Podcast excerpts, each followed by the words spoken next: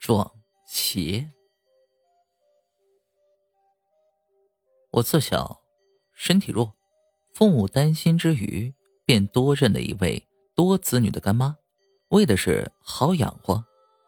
我干妈有两个女儿，一个儿子，打小这位干妈就十分疼我，干哥哥、干姐姐们也十分宠我，所以我与他们家的感情是极好的。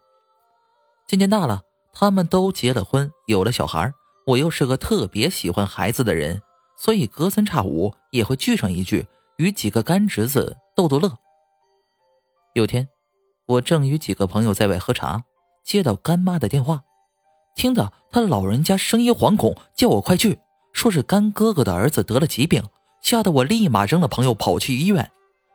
那孩子已经是昏迷不醒。因为地区医院的院长与我关系很好，所以我一面叫干妈放心。一面打电话叫他过来安排最好的医生为我干侄子看病，慌慌忙忙，不觉得就到了半夜。说来，干哥的儿子也算是几代单传了，就这么一个独苗苗。两个干姐姐生的是女儿，老一辈人很信那套传宗接代的说法，所以平时宠的这小孩不行，平时就像感冒一下也是蛮难的。谁知突然就发起高烧来，不省人事。我当时猜测可能是急性肺炎，就现代的医学来说是没有什么难医的，几瓶点滴打下去，烧退了也就没事了。所以我就劝干妈放心去休息。我也忙了半天，也转回家里去了。谁知第二天到医院去探病，却见那孩子的病情没有一点进展。烧没退，小脸亦是一片通红，仍然是在昏迷之中。我当时在着急之余，就感觉很奇怪，这似乎不太可能啊！我去医生会诊室里问，主治医生说，这种情况看来应该是急性肺炎，但是输了一晚上的点滴，且用的是特别好的药，却一点效果也没有，说明。情况是十分的不妙了，如果烧退不下来，很容易就烧坏了肺，人就保不住了。而且小孩子的肺又是特别脆弱的。我一听，当时就急了，抓住那医生就说：“现在科学这么发达，没可能一个肺炎都搞不定的，拜托你把我最好的药给我用上，一定要治好的。”这时，旁边坐了一个老医生，他叹了口气。脸上呈现出很古怪的情形，欲言又止。他看了我一眼，却终是什么也没说。我担心着干侄子的病情，也无暇去问他是为什么。到了第三天，小孩子的脸倒是不红了，却透着隐隐的青色，那气息也越来越弱了。一家人围在病床前，我干妈那眼泪就没有停过。抓着他孙子的手不肯放，说是要是救不过来，他也就跟着去了，闹成一团。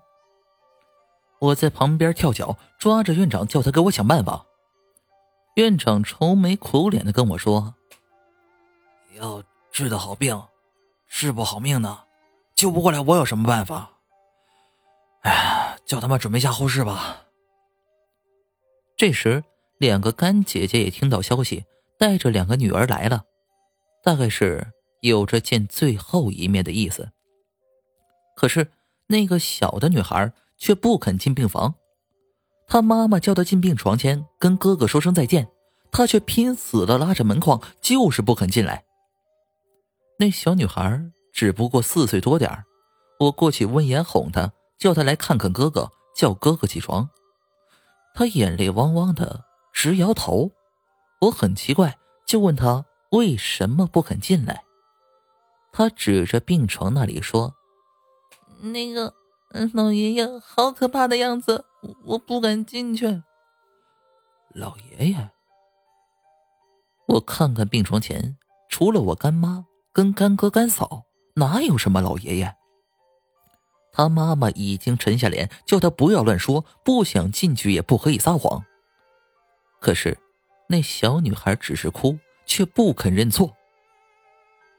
他妈妈正要强拉他过去，这个时候，那个老医生夺过来了，叫我们别拉。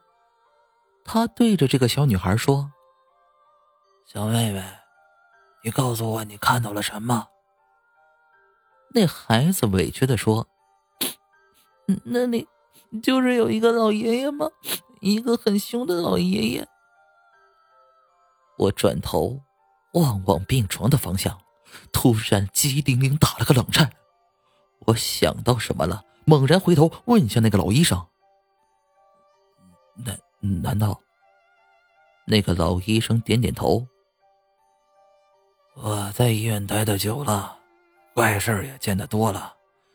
你们好好问这小女孩看到什么了吧？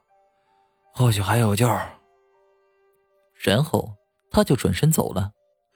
一时间，我汗毛全竖起来了。老天，他强子按下心神，我轻声问那个小女孩：“问她那个老爷爷长什么样子？”在他不甚清楚的描述中，我知道那个老爷爷穿着青布对襟衣服，脸颊高高的，而且非常瘦，两只眼睛像两个黑洞洞。没有表情，脸色青青的样子。我倒抽一口冷气，莫不是他真的看见了？这样一个四岁多的小孩是绝对说不了这么详细的。可是我们都看不到，那表示他看到的是。突然间就觉得这房间里阴沉了许多，冷飕飕的感觉。干妈他们也听了哭声，惊疑不定的望着四周。还好这时候是许多人在一起，不然我估计我这两腿非得当场发软了不可。干妈抽泣的说：“老爷子，是不是你回来了？有什么别跟小辈过不去吗？你要什么跟我说呀？”听他这样一说。我们大家的感觉越发诡异了，真个感觉处处阴风阵阵，直心疑，是不是自己身边这会儿就站着个？我也没了办法，又想躲开这种恐怖的感觉，于是我跑去找老医生，问他有什么办法没有。他沉默了一会儿，告诉我说：“这医院里待久了，是有些离奇的事儿。”不过现在不信这个，我也就没说。我告诉你个法子，你别跟院长说。我一叠声应了，他才告诉我有个会看水碗的老婆婆，蛮灵验的，叫我去找她。当时我也不知道什么叫看水碗，照他说的那个地儿直接奔了过去。到了那里，只看见有一个七十多的老婆婆。跟平时公园里练气功、打太极的老婆婆也没啥差别。我跟她说了来意，她招呼我进屋坐，然后在圆桌上放了个大青花瓷碗，里面盛了八成的水。我报了小孩子的生辰八字，就见她拿起一根筷子往水碗里那么一放，嘿，邪了。那筷子直直的立在水碗里一动不动。要知道，那筷子是竹子做的，比木头还轻，放在水里怎么着也得浮起来。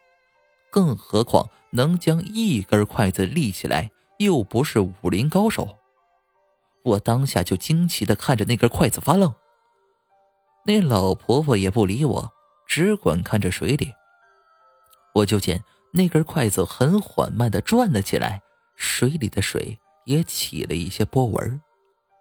不过除此之外，我也看不懂什么，心底倒是觉得这东西太玄了，不是我所能理解的。好半晌，那老婆婆告诉我，是小孩子的爷爷缠着他了，要叫这孩子去陪他，说是在地下太冷清。我大惊失色。老天，今天都是我想不到的玄事儿。这老婆婆可不知道医院里发生的事儿，她如何能知道的？只是我却不敢将这疑问说出来，只请教她能不能有什么办法救救这个孩子。于是他画了道符，叫我去河边烧掉，顺便多烧点纸钱。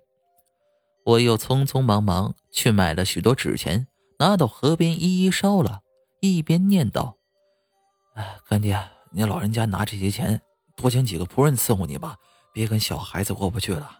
怎么说也是您孙子，弄了他去，以后绝了后可没人给你烧纸了。”等我忙完这些事儿，天也已经黑了。赶回医院里，小孩子仍然没有什么起色。不过医生倒也奇怪了，这孩子看来明明不行了，居然拖到这个时候还没有咽气。这个时候，那个小女孩倒是肯进来了，问他怎么现在不怕了。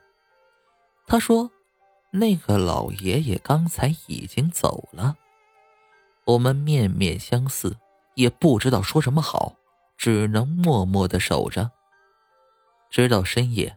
孩子脸上的清气退了，烧也奇异的退了。过了几天，我这小侄子生龙活虎的出了院。